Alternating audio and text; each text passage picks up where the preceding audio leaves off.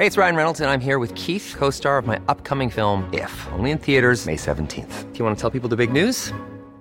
All right, I'll do. Sign up now and you'll get unlimited for $15 a month in six months of Paramount Plus Essential Plan on us. Mintmobile.com slash switch. Upfront payment of $45 equivalent to $15 per month. Unlimited over 40 gigabytes per month. Face lower speeds. Videos at 480p. Active Mint customers by 531.24 get six months of Paramount Plus Essential Plan. Auto renews after six months. Offer ends May 31st, 2024. Separate Paramount Plus registration required. Terms and conditions apply if rated PG.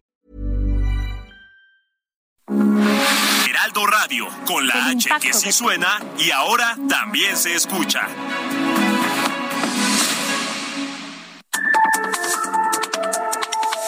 De norte a sur, las coordenadas de la información. Con Alejandro Cacho.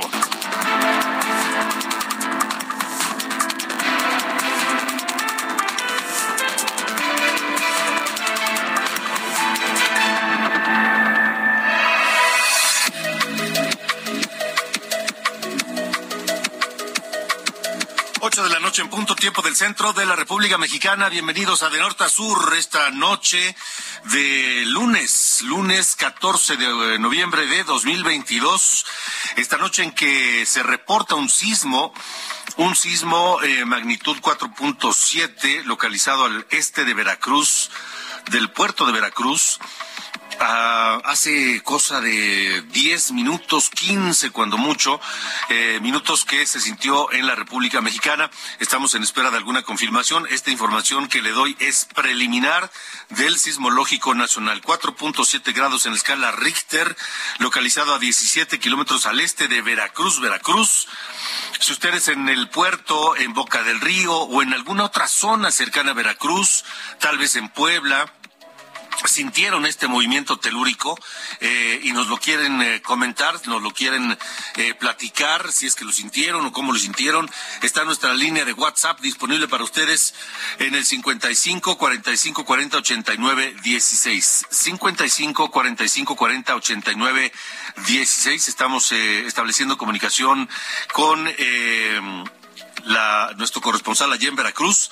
Tenemos un mensaje de nuestro, precisamente nuestro, un, reportero en Jalapa, dice Juan David Castilla, nuestro corresponsal, que en Jalapa no se sintió, en la capital veracruzana no se sintió este movimiento telúrico. Repito, información de preliminar de última hora. Esta noche el Sismológico Nacional informa de un sismo 4.7 grados en la escala Richter, 17 kilómetros al este del puerto de Veracruz. Y en Jalapa el primer reporte que tenemos tenemos es que no se sintió. Es la información de Juan David Castilla. Así comenzamos la información en esta semana post marcha en defensa del INE. ¿Ustedes participaron en la marcha?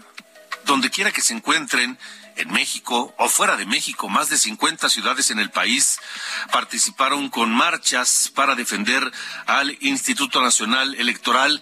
Pero no solamente eso, es, todo lo que significa esta reforma electoral que propone Andrés Manuel López Obrador. Es el INE, es el Tribunal Electoral del Poder Judicial de la Federación, es la secrecía y la eh, profesionalismo y la privacidad de la información que tiene el INE de todos y cada uno de los ciudadanos que tenemos credencial para votar, toda nuestra información, nuestro nombre, nuestra fecha de nacimiento, nuestro domicilio, en fin, toda esa información la tiene eh, el INE y es parte de lo que pues se quiere reformar desde esta propuesta de Andrés Manuel López Obrador. La marcha sin duda fue un éxito en, en, la Ciudad de México, por supuesto, pero también en Nuevo León, en Jalisco, en Quintana Roo, en Baja California, en Veracruz, salió muchísima gente, en Chiapas, en Tabasco, en Campeche, en Puebla.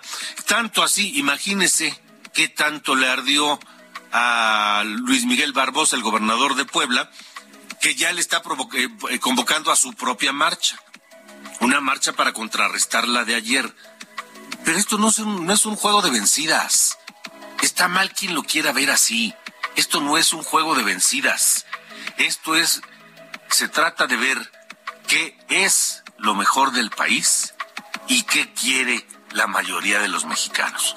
En fin, estaremos recibiendo sus opiniones y comentarios a través del 55 45 40 89 16. Mientras los organizadores reportan pues algunos dicen 250 mil, otros dicen que fueron hasta 800 mil. Martí Batres, el secretario de gobierno de la Ciudad de México, dijo que fueron entre 10 y 12 mil. Pero ¿sabe qué? La cantidad es francamente lo de menos. Digo, el cálculo que hizo Martí Batres es francamente ridículo frente a la cantidad de personas que se congregó en el Paseo de la Reforma y desde la Diana Cazadora y hasta el Monumento a la Revolución ayer domingo.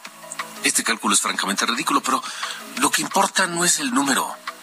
Lo que importa es el significado de esta convocatoria, el hecho de que tanta gente haya salido a manifestarse en la Ciudad de México, pero en Puebla, pero en Cancún, pero en Baja California, en Sonora, en Guadalajara, en Oaxaca, en Monterrey, en fin, en todos lados, en España, en Austria, en Los Ángeles, en todos lados donde, donde hay mexicanos y salieron a manifestar su voluntad. Lo que importa es eso y la prueba de fuego va a ser si pasa o no pasa la reforma electoral como la propone el presidente. Eso es al final lo que importa. No importa el número. Nos quieren distraer con el número, que si fueron tantos, que si fueron poquitos, que si fueron muchos. No.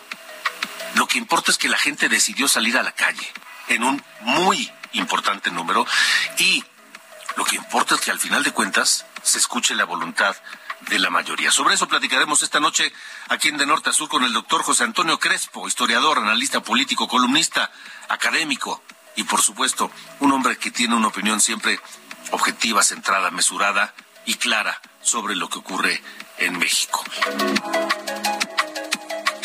Y en la conferencia de prensa en Palacio Nacional, por supuesto, pues hoy tenía que haber respuesta. Y la respuesta fue la misma que venía dando López Obrador desde la semana pasada previa a la marcha. Dijo que se trató de un striptease político y siguió defendiendo su reforma porque dice que solo busca que el INE, pues porque gasta mucho, pero la verdad, ¿cuánto nos cuesta el INE?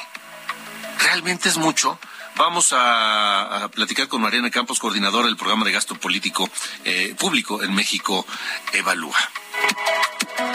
También una plática hoy con Alejandro Murat, el gobernador de Oaxaca, que está por terminar su gestión.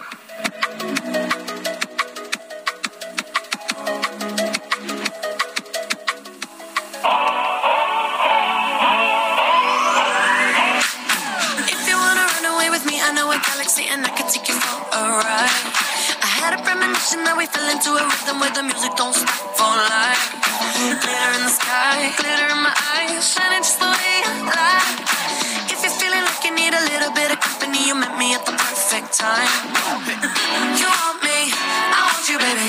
My sugar boo, I'm levitating. Arellano, muy moderno y muy popero. Comenzamos esta emisión de Norte a Sur. Buenas noches. Efectivamente, Alejandro, buenas noches. Es Dua Lipa con Levitating, esta canción, pues que es una de sus de sus más grandes éxitos. Y estamos eh, con Dua Lipa porque hay un rumor o había que ella desmintió ya de que se iba a presentar al Mundial de Qatar. Ya sabes, ¿no? Los reporteros de espectáculos, oye, Dua Lipa, que vas a ir al Mundial. Y ella salió con una respuesta clara y contundente. Sí tengo muchas ganas de ir a Qatar al Mundial, pero solo hasta que se respeten los derechos humanos. Así que pues ahí zanjó el rumor Alejandro, porque pues son muchos la, muchas las restricciones, sobre todo con la comunidad homosexual, que no puedes eh, manifestar eh, cariño, no puedes este que comer carne de puerco, que o sea, toda una serie de restricciones en ese eh, lugar donde el 20 de noviembre próximo va a arrancar el mundial y pues Dualipa pone pinta la raya y dice sí voy a apoyar a la selección de Inglaterra, su, de su país, pero pues desde desde allá desde casa, ¿no? Así que está bien, con eso arrancamos. Pues sí, claro, ¿no? Claramente. Así que nada, para que no digan que hay medias tintas, ¿no? Muy bien, me parece muy correcto. Así arrancamos, Alejandro. Así arrancamos esta noche de norte a sur. Gracias, Ángel. Gracias, buenas noches. Buenas noches.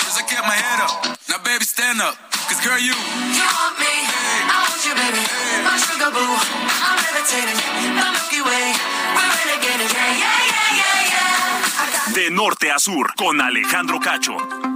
Gracias por sus comentarios que comienzan ya a llegar al 55 45 40 89 16.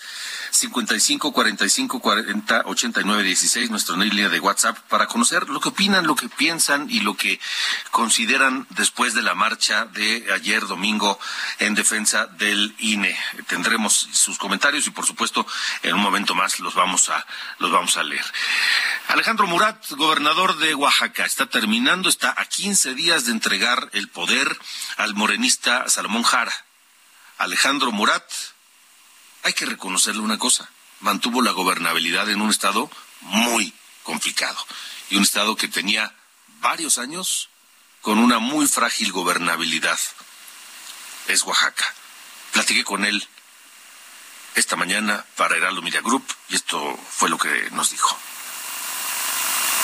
Agradezco a todo el auditorio de El Heraldo, pues cerrar muy fuerte, eh, con un Estado reconciliado, se recordarán muchos que hoy nos ven, pues eh, el tema de los maestros, de las organizaciones, hoy Oaxaca, la nota es que no es nota, ¿no? Este, al revés, estamos creciendo al 6.8% de acuerdo al INEGI, disminuimos la que eso es un crecimiento muy por encima del promedio nacional. Sí, somos uno de los cinco estados con más crecimiento del país lo cual me entusiasma. Yo lo agarré a menos 2.5%. Oaxaca nunca había menos tenido... Dos. Menos 2. Y ahorita 6.8. 6.8. Eh, y eso se refleja en la disminución de la pobreza, que hemos sido el estado que más la disminuyó, de acuerdo a Coneval. Y bueno, pues somos un estado seguro. Las fiestas este, de Oaxaca, que todos los fines de semana son fiestas, los invitamos. Pero ahora, este, pues la fiesta de muertos con una derrama que supera los 600 millones eh, solo para darles este dato, en mi gobierno se superó el millón de pasajeros en el Aeropuerto Internacional de Oaxaca y el millón de pasajeros en el aeropuerto de Huatulco. ¿Eso ya había ocurrido? Nunca. Fuimos en la primera ocasión. En el 2017, 18, eh, el de Oaxaca, este año el de Huatulco. Y bueno, eso es gracias a esta, pues, gobernabilidad, seguridad, porque la seguridad más que datos, Alejandro Lindenberg, somos el octavo estado más seguro del país, es un tema de realidad, es un tema de percepción. Y en Oaxaca, cualquier hora del día, puedes salir, caminar, disfrutar, estar con tu familia. Y ese es el valor más importante que tiene hoy nuestro Estado. Porque Oaxaca, durante años, la ciudad, el, centro, el zócalo, pues estuvo tomado. Y era difícil, pues, pues disfrutar la ciudad, que es una maravilla saber de Antequera. ¿no? Pues sí, hoy eh, varias este, revistas internacionales reconocen a Oaxaca como el lugar más bonito a visitar del mundo. Y eso es porque los turistas nacionales, internacionales, por supuesto nosotros, las oaxaqueñas, los oaxaqueños, podemos disfrutar de nuestra ciudad. Siguen los retos porque somos un pueblo empoderado. Eso es lo más importante, Alejandro. Hay que respetar nuestra cultura. Todo en Oaxaca se decide por asamblea. Y eso nos ha empoderado mucho y a veces, bueno, caemos en excesos de la participación eh, pública y de, las de, la, de la sociedad civil, pero al final lo importante es que como gobierno lo puedas orientar, estar en la mesa, escuchar y llegar a acuerdos. Y eso es lo que yo he hecho en esos seis años. Platicábamos antes del corte, Verónica, que hay mucho, todavía 15 días, pero van a ser intensísimos en la agenda de Alejandro Murat. Sí, bueno, pues estamos inaugurando obras emblemáticas. Eh, independientemente que hicimos muchas obras para reducir la pobreza y pues generar conectividad como las autopistas. Hoy, este sábado eh, y domingo vamos a inaugurar el Centro Cultural. Yo daré un mensaje a los oaxaqueños y oaxaqueños el viernes desde ahí.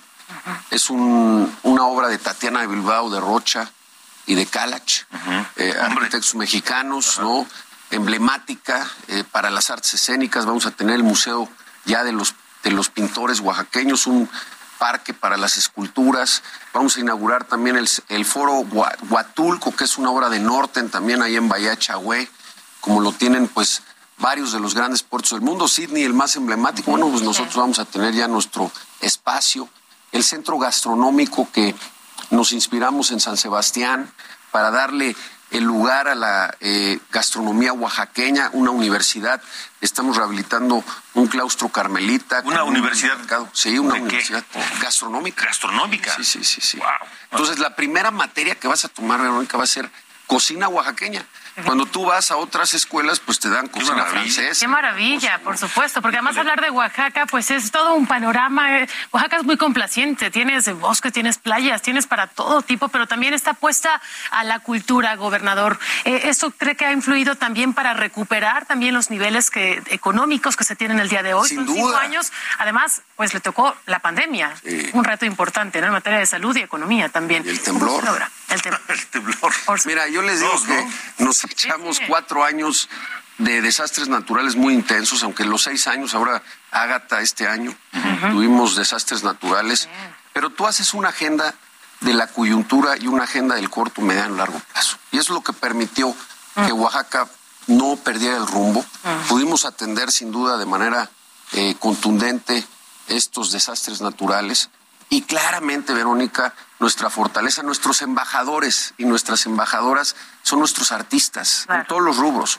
Yo me inspiré un poco, les digo, Y las cocineras y los no, bueno, ¿no? claro, porque son artistas. A la igual, también. sí, sí, sí, sí. Todos ellos y ellas hacen que Oaxaca vibre. Yo como gobernador lo que tengo que ser es facilitador.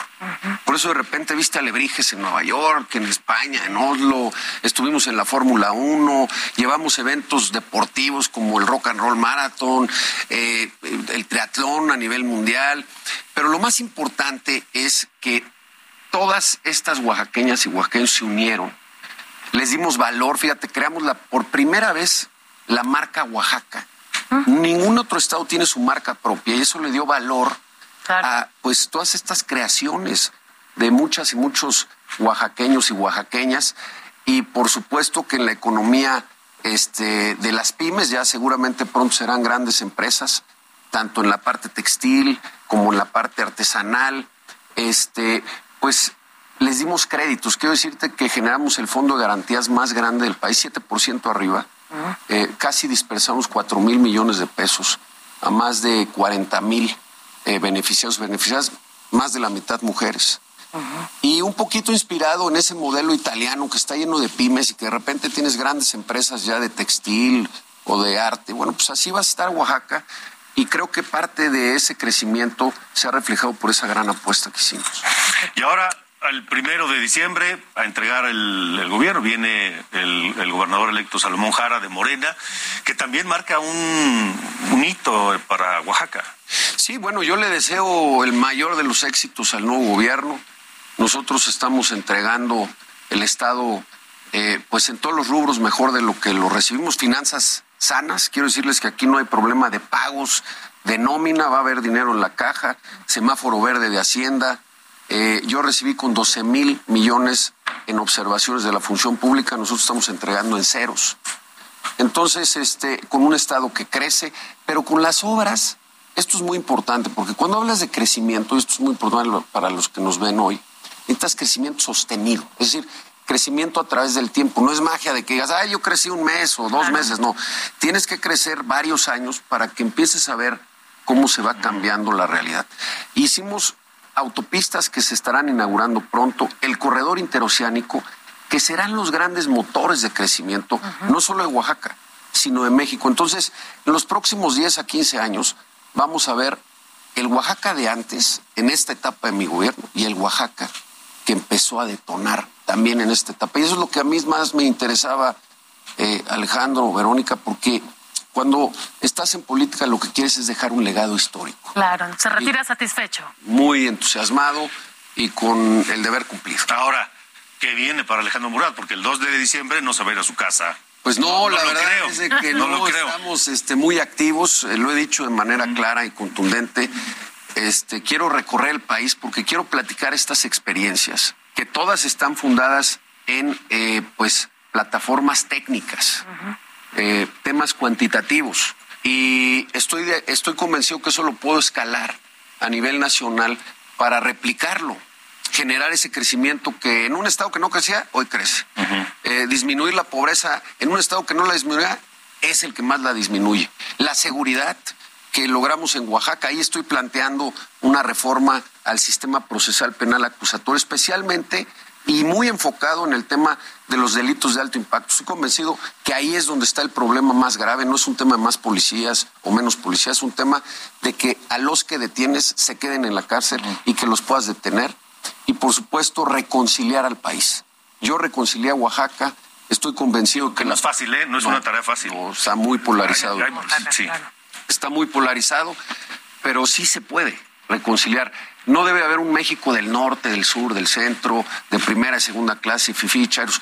En este México cabemos todos. ¿Cuánto tiempo le va a tomar ese recorrido a Alejandro Murat? Bueno, pues eh, yo creo que tenemos ocho a nueve meses, porque seguramente para esas fechas se estará definiendo el candidato de mi partido. Ese es el objetivo. Y ese sería el objetivo.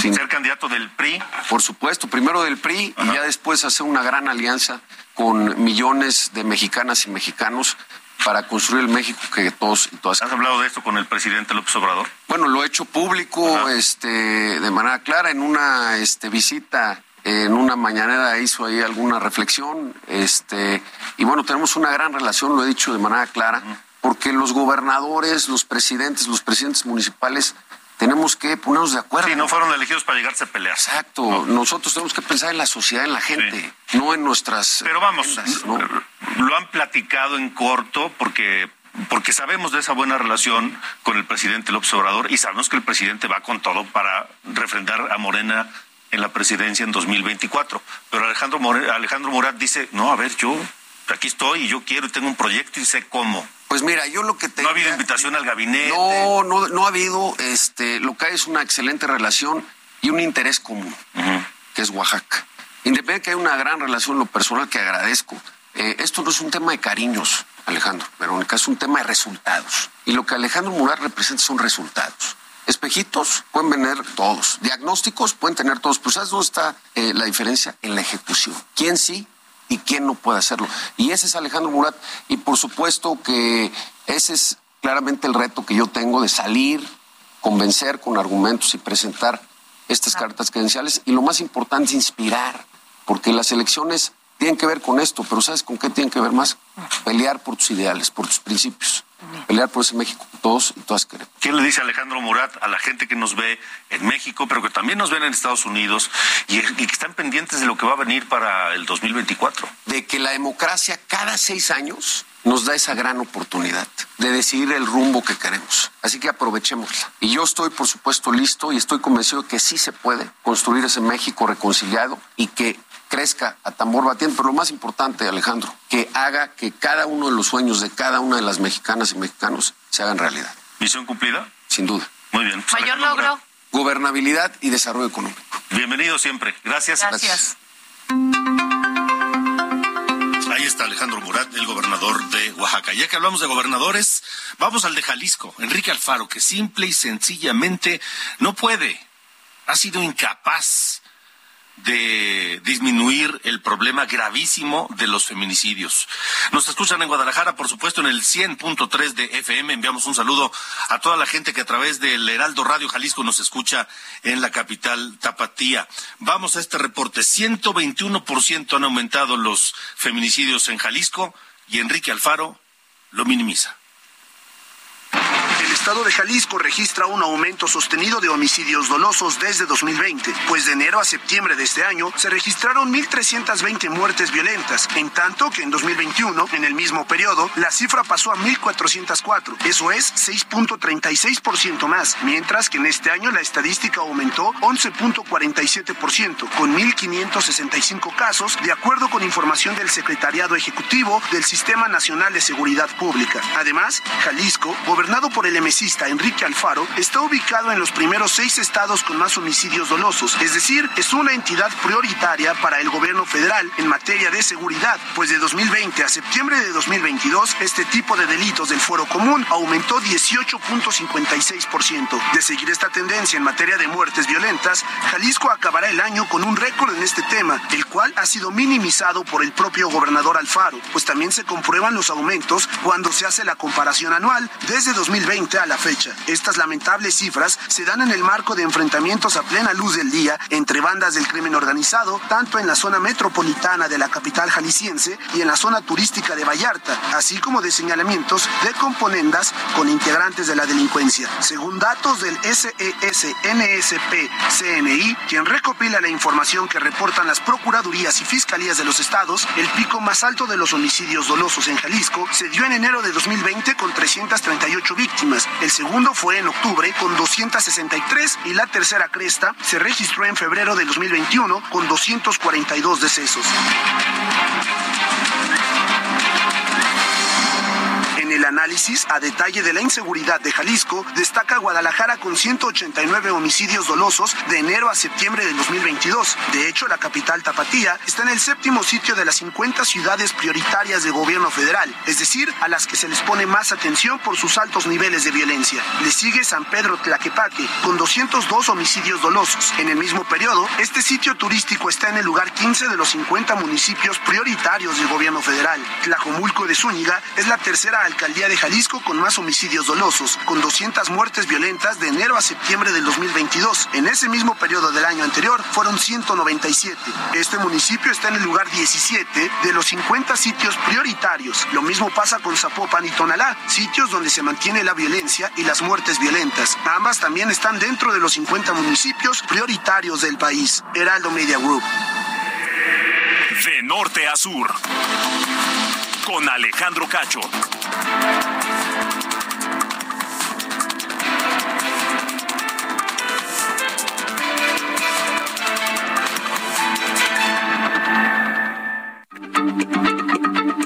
Heraldo Radio, la H se lee, se comparte, se ve y ahora también se escucha.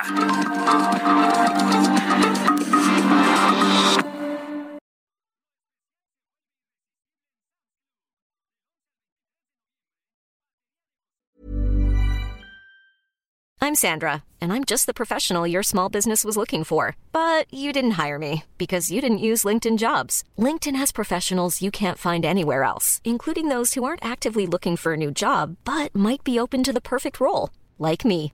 In a given month, over 70% of LinkedIn users don't visit other leading job sites. So if you're not looking on LinkedIn, you'll miss out on great candidates like Sandra. Start hiring professionals like a professional. Post your free job on linkedin.com/people today.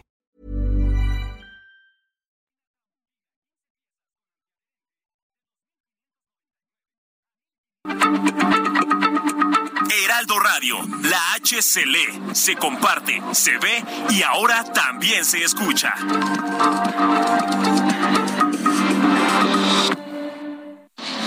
De norte a sur, las coordenadas de la información.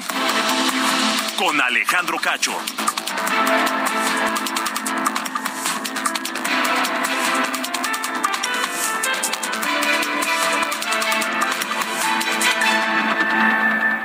La batalla entre la comida saludable y la chatarra. Oye, mi amiga, vente conmigo. Si tienes antojo, yo te voy a llenar. Claro que te llena. ¿Pero de qué? ¿Pura chatarra te vas a meter? Pero mira mis colores, estoy llena de sabores. ¡Qué cínico! Eres puro químico. Mejor una botana bien natural. Pura vitamina que te nutre de verdad. Dame un momento, mira quién llegó. Solo un instante y te lleno de sabor. Comida industrial con sabor artificial. Come de más y la pagarás. Gobierno de México. Pierdas lo que Total Play tiene para ti este buen fin. Contrata ahora y llévate 150 canales, 100 en HD para que veas tus programas favoritos, 50 megas extra para navegar a toda velocidad, un servicio de TV adicional por cuatro meses y por tiempo limitado recibe un Wi-Fi Pro sin costo. ¿Ves? Esta es una promo que sí es promo. Cámbiate ya y vive la experiencia Total Play. Heraldo Televisión, ahora también por Sky HD.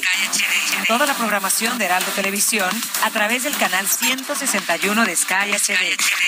Noticias, deportes, entretenimiento, gastronomía y mucho más.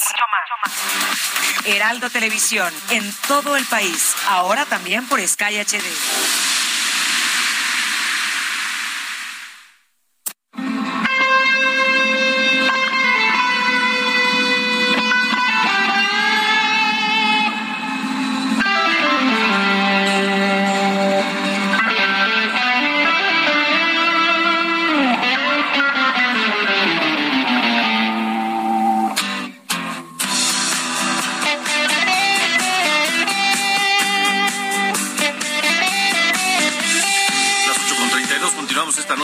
Con 32, continuamos esta noche de lunes en De Norte a Sur, Whiskey in the Jar de Thin Lacey el 14 de noviembre de 1972. Esta, esta banda irlandesa grabó este single, Whiskey in the Jar, que es una, es una canción tradicional irlandesa, que luego grabó Metallica, su propia versión, y que ganó con ella un Grammy en 1999.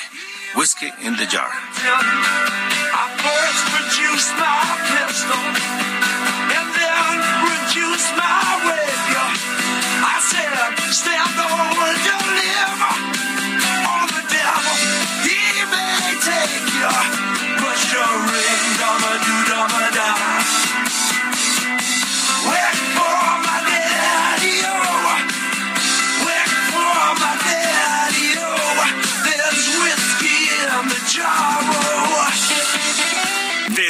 Sur, las coordenadas de la información. Buenas noches, estas son las noticias de norte a sur. La Fiscalía General de la República atrajo el caso del feminicidio de Ariadna Fernanda, de 27 años, cuyo cuerpo fue encontrado tirado en Morelos el 31 de octubre. La jefa de gobierno de la Ciudad de México, Claudia Sheinbaum, afirmó que el caso lo atrajo la Fiscalía General debido a la mala actuación del fiscal de Morelos, Uriel Carmona. En tanto, un juez de control vinculó a proceso a Rautel N., presunto implicado en el feminicidio de Ariadna. A una semana de la muerte de Abner, de seis años, quien falleció en la alberca del Colegio Williams en la Ciudad de México, fueron detenidos la maestra de natación y el guardavidas del colegio. En Río Bravo, Tamaulipas, un hombre atropelló a un grupo de adultos mayores que acudieron a cobrar su pensión del bienestar. El fiscal del estado, Irving Barrio, señaló que hay 10 adultos lesionados y un detenido por la agresión. Una jueza federal otorgó una suspensión definitiva a Alejandro Moreno, dirigente nacional del PRI, en la que ordena a la gobernadora de Campeche, Laida Sansores, abstenerse de difundir información y realizar declaraciones en su contra en cualquier medio. Finalmente, tras la marcha en defensa del INE, el gobernador de Puebla, Miguel Barbosa, convocó a otra marcha, pero ahora para defender a la Cuarta Transformación. Será el 27 de noviembre y partirá del reloj El Gallito hacia el Zócalo de la capital poblana. Yo soy Diana Bautista y estas fueron las noticias de Norte a Sur.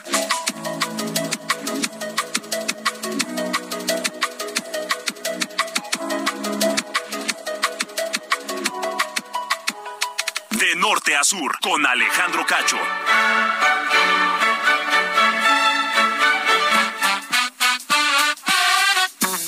Continuamos en De Norte a Sur. Gracias por sus comentarios al 55 45 40 89 16. Héctor Cortés de Monterrey nos escribe. Gracias. Nos escribe Estela. Dice que participó en la marcha. En un momento más los leo con calma.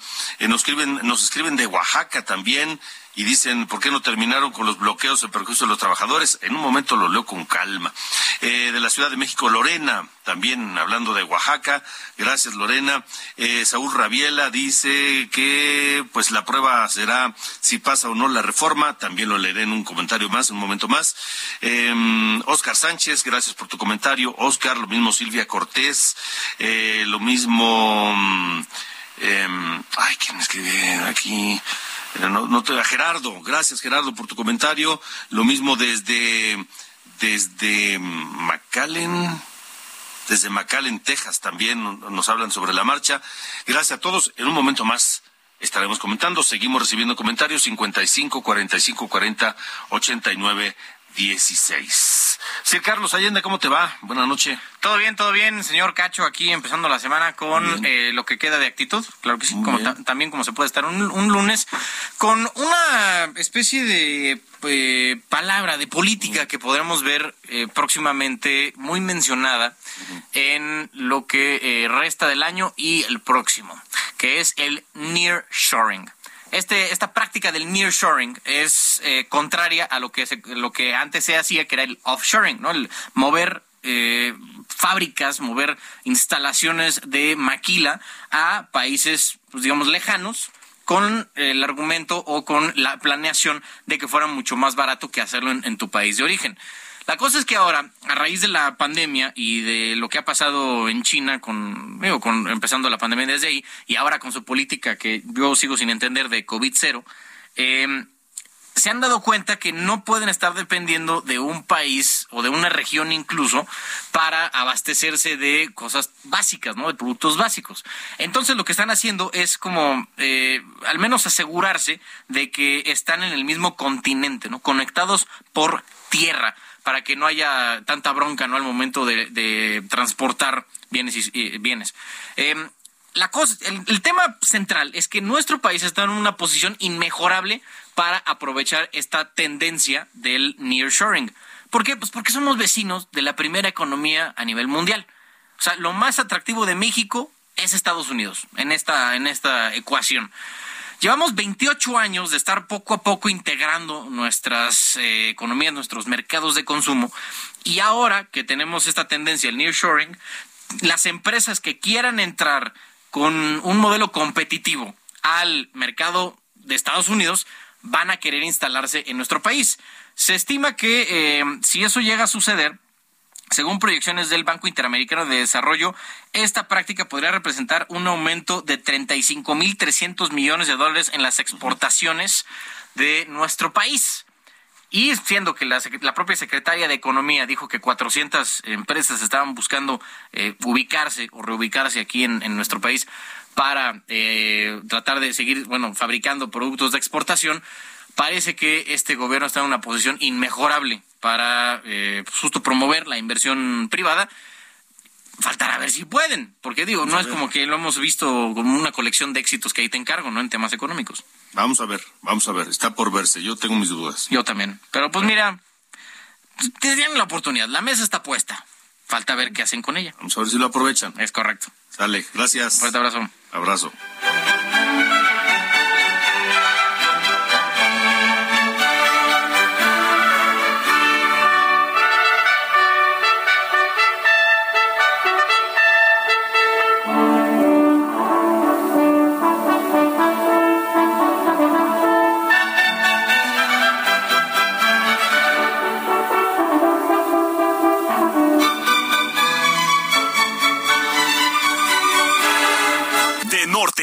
Con Alejandro Cacho. Sí. Eh, eh, es un honor y privilegio escucharlos. Gracias.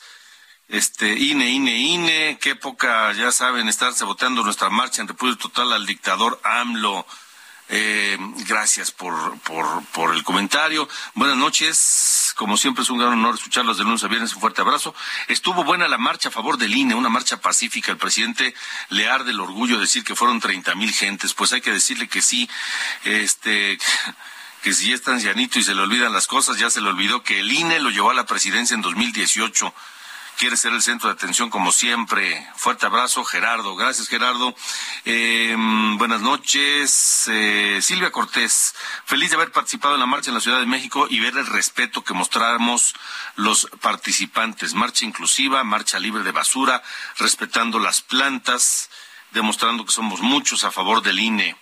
Eh, el nombre del observador ni se mencionó y íbamos o fuimos a defender la democracia. Gracias, Silvia Cortés.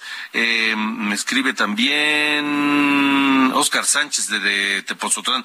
¿Qué pasó? Tenemos ya lista a Mariana Campos. Vamos con Mariana Campos porque ella nos va a platicar eh, sobre el costo del INE. Se ha dicho mucho, o sea, se ha utilizado el costo de lo que nos cuesta el, el, INE, las elecciones, como uno de las eh, razones para llevar a cabo toda esta eh, reforma electoral que eh, pretende el presidente. ¿En verdad nos cuesta caro el INE? Mariana Campos, coordinadora del programa de gasto público en México, Evalúa, te saludo, gracias por estar aquí. Eh, no, gracias a ti Alejandro, saludos a, todo el auditorio también. ¿Qué, encontraron ustedes en México Evalúa sobre el costo del INE y del trabajo que lleva a cabo? Mira, Alejandro, eh, hay cinco puntos que me gustaría compartir con, con el auditorio, porque como tú bien mencionas, pues es un argumento, ¿no?, en, eh, para impulsar la reforma. Y primero que nada, yo, yo diría que no es correcto solamente hablar del costo del INE. Yo creo que tenemos también todos los mexicanos que considerar los beneficios que nos trae. Y pues sin duda eh, es evidente que el INE logró la democracia electoral en México entonces, eh, no, no debemos como de nada más pensar en el costo. Pero bueno, en relación al costo, El, el, presupuesto que, por ejemplo, el INE eh, solicitó en 2023 en este presupuesto, sin considerar el gasto para partidos políticos, es de 18.400 millones de pesos. ¿sí? Esto representa un punto dos por ciento del PES total. ¿Esto qué, qué, nos dice Alejandro? Pues que realmente si está o no el INE no va a cambiar la realidad del presupuesto, ¿no? Si estás de acuerdo. Eh, además, bueno, el INE eh, con este presupuesto se coloca en el lugar 30 de 48 ramos. Otro dato que es muy relevante, porque también ha sido parte de esta discusión, es el gasto en consejeros electorales eh, y su equipo, ¿no? Y esto ocupa apenas el 1% del presupuesto del INE. Entonces, eh, pues realmente no es un, un, costo relevante dentro de todo lo que hace este organismo tan importante. Además, hay que decir algo.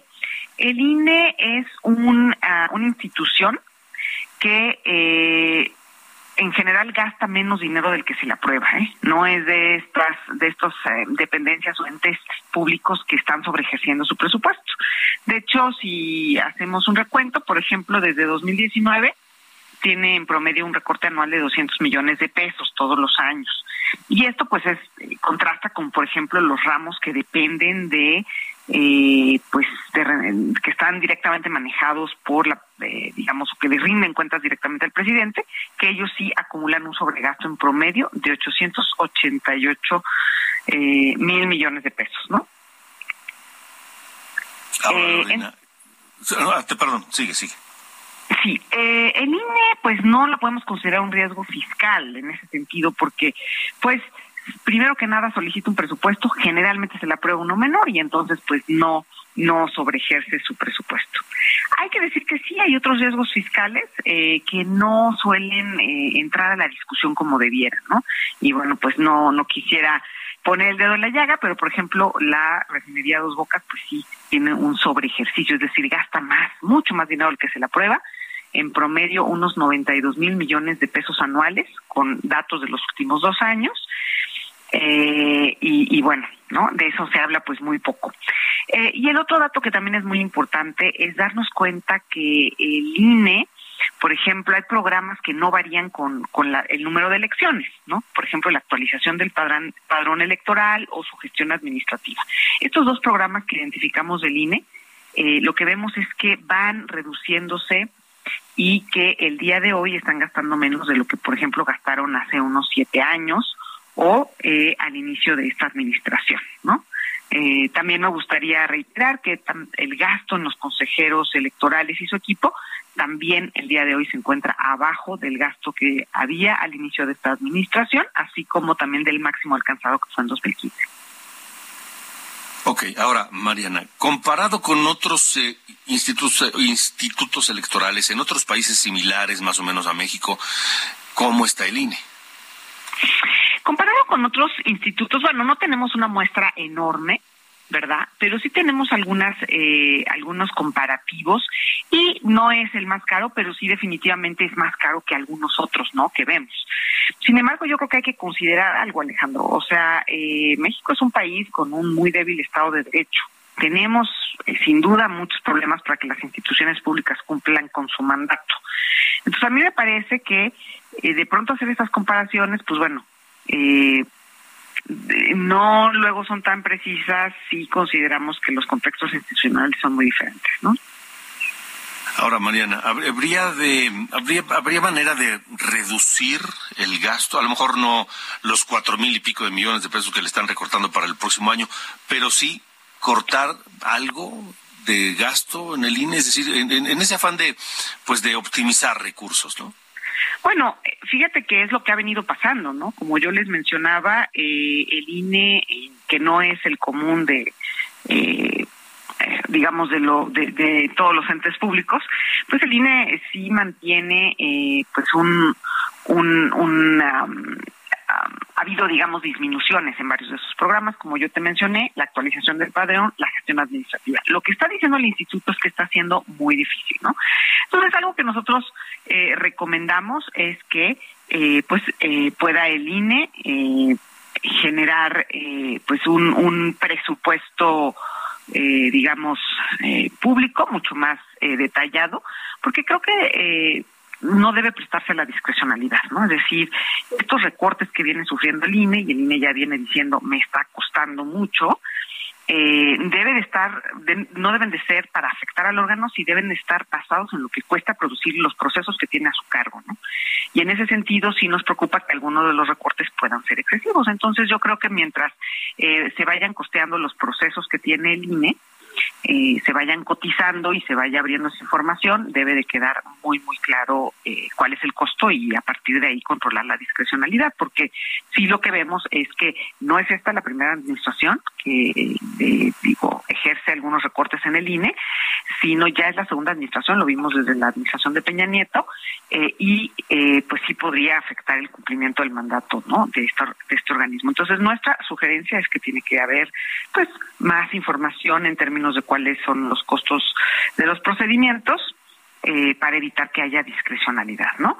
Pero eh, definitivamente eh, plantear una reforma en donde el objetivo sea disminuir el costo del INE, pues me parece como que no debe ser el propósito, ¿no? Creo que sin duda el gasto tiene que acompañar siempre este tipo de reformas, pero debe de, yo creo que ambicionar otro tipo de objetivos, ¿no? Y sobre todo no ver el costo aislado de los beneficios. Hay que considerar otra cosa, ¿eh, Alejandro? Que la lista de electores, eh, pues, crece. El padrón de electores crece y entonces eh, tenemos que también ver el costo por elector y no solamente el presupuesto global.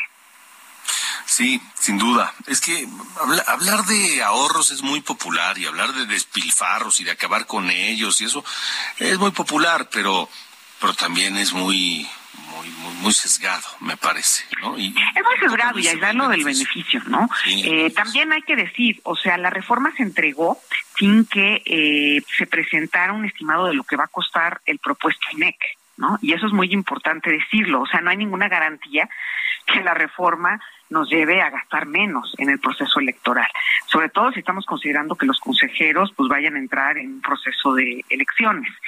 Por otro lado, pues hay que decirlo, la ley de responsabilidad hacendaria, la ley federal de responsabilidad hacendaria, exige que el Ejecutivo acompañe sus reformas de estudios de impacto presupuestario.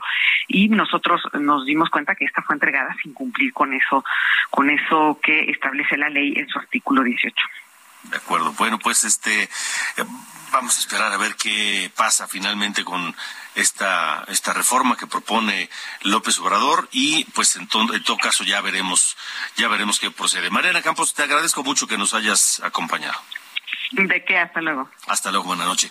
Mire, nada más para terminar rápidamente con el tema de la de la de la reforma. La marcha fue un éxito rotundo. Eso tiene muy enojado al presidente eh, va a seguir este, este, este discurso de confrontación y de denostación contra los órganos electorales. El presidente no va a claudicar en su idea de controlarlos y de erradicarlos como los conocemos el día de hoy. Vamos a esperar qué, pasa. Pero de nada servirá que haya ido cientos de miles o millones de personas a la marcha si la, si la reforma pasa como está planteada ya veremos, a ver qué es lo que finalmente ocurre. Cambiemos de tema. Noemi Gutiérrez, tienes eh, datos de la secretaria de Economía, Raquel Buenrostro. Buenas noches se nos cortó la comunicación con Noemí. La secretaria Buenrostro habla de que podría haber avances importantes, concretos en las consultas que se tienen en materia energética con Estados Unidos y Canadá. Eh, ya no tenemos la, llamada, pero mire, me da tiempo de, leer algunas eh, comunicaciones. Saúl Rabiela, como bien apunta, la prueba será si pasa o no la reforma, pero aún no les guste.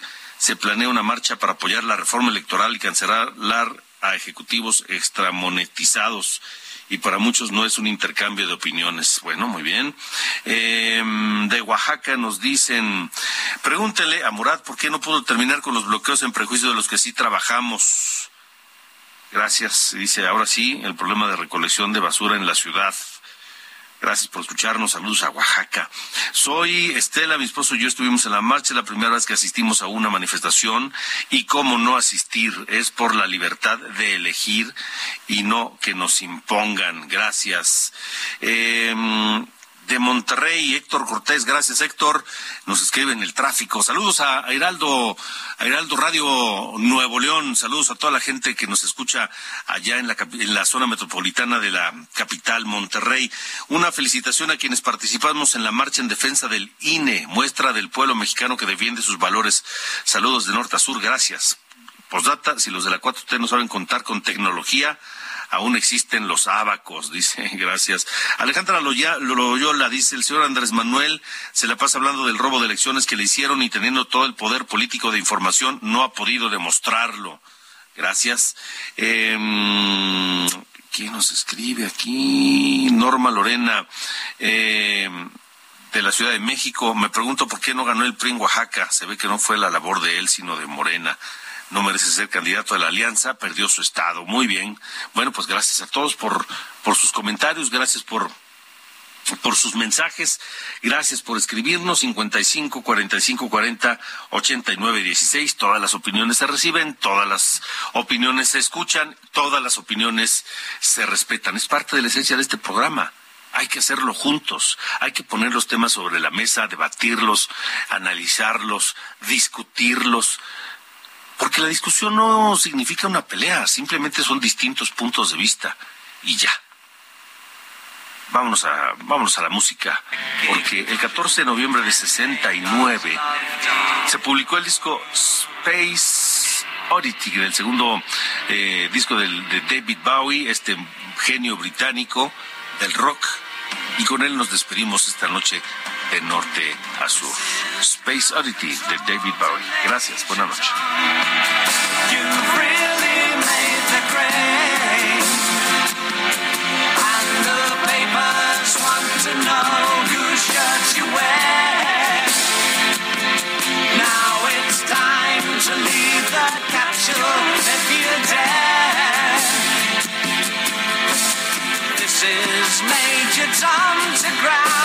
I'm stepping through the door. And I'm floating in the most peculiar way. And the stars look very different today.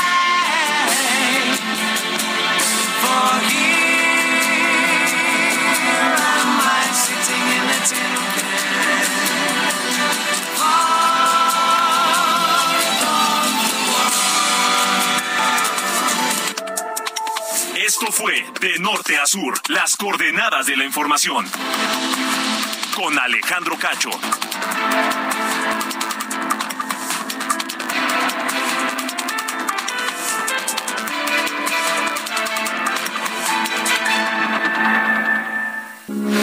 Heraldo Radio, con la H que sí suena y ahora también se escucha.